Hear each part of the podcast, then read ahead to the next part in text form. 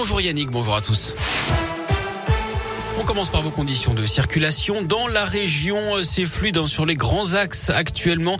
À noter tout de même euh, en agglomération lyonnaise ces travaux sur la 46, une en direction de Paris. Le trafic est ralenti sur 4 à 5 km entre Corba et le nœud de Manicieux. À la une, l'abaissement de l'âge pour recevoir la deuxième dose de rappel du vaccin anti-Covid désormais accessible à partir de 60 ans. C'est ce qu'annonce ce matin le ministre de la Santé Olivier Véran. Pour ceux dont la dernière injection remonte à 6 mois ou plus, 500 000 personnes sont concernées en France. À noter que ce n'est pas obligatoire Hein. Cette mesure était jusque-là réservée aux plus de 80 ans. D'après le ministre de la Santé, on a passé le pic du rebond de l'épidémie avec des chiffres en baisse de 5% depuis 5 jours. J-3 avant le premier tour de la présidentielle avec les derniers meetings des candidats Yannick Jadot est à Nantes, Fabien Roussel à Lille, Philippe Poutou à Toulouse, Éric Zemmour à Paris, Marine Le Pen à Perpignan, Valérie Pécresse, elle sera dans la région, à Lyon, ce soir aux côtés notamment du président de la région Auvergne-Rhône-Alpes, Laurent Vauquier. Le premier tour, je vous le rappelle, c'est ce dimanche. Le lancement de la campagne de déclaration des revenus aujourd'hui avec quelques nouveautés comme la revalorisation du barème kilométrique décidé face à la hausse des prix des carburants. De nouveaux crédits d'impôt également, 30% accordés pour un premier abonnement à la presse d'information, 75% dans la limite de 300 euros pour l'installation d'un système de recharge de véhicules électriques dans un logement. Un délai supplémentaire pour les lycéens concernés par Parcoursup et les jeunes en réorientation.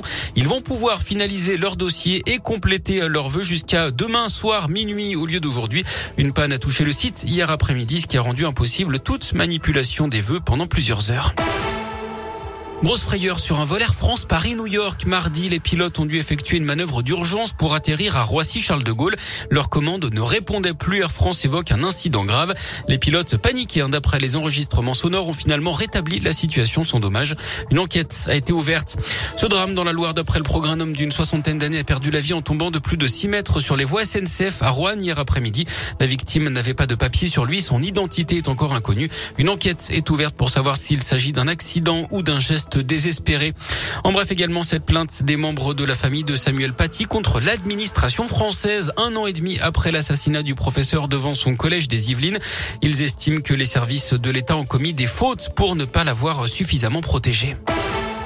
L'actu sport, c'est le foot avec un rendez-vous très important ce soir pour l'OL. Déplacement à Londres pour affronter West Ham en quart de finale aller de Ligue Europa à partir de 21h. Et puis en Ligue des Champions, plus rien n'arrête. Karim Benzema, l'attaquant de l'équipe de France, a inscrit un triplé hier en quart de finale aller contre Chelsea. Victoire 3 buts 1 du Real Madrid en Angleterre. Dans l'autre match, Villarreal a dominé le Bayern Munich, un but à zéro.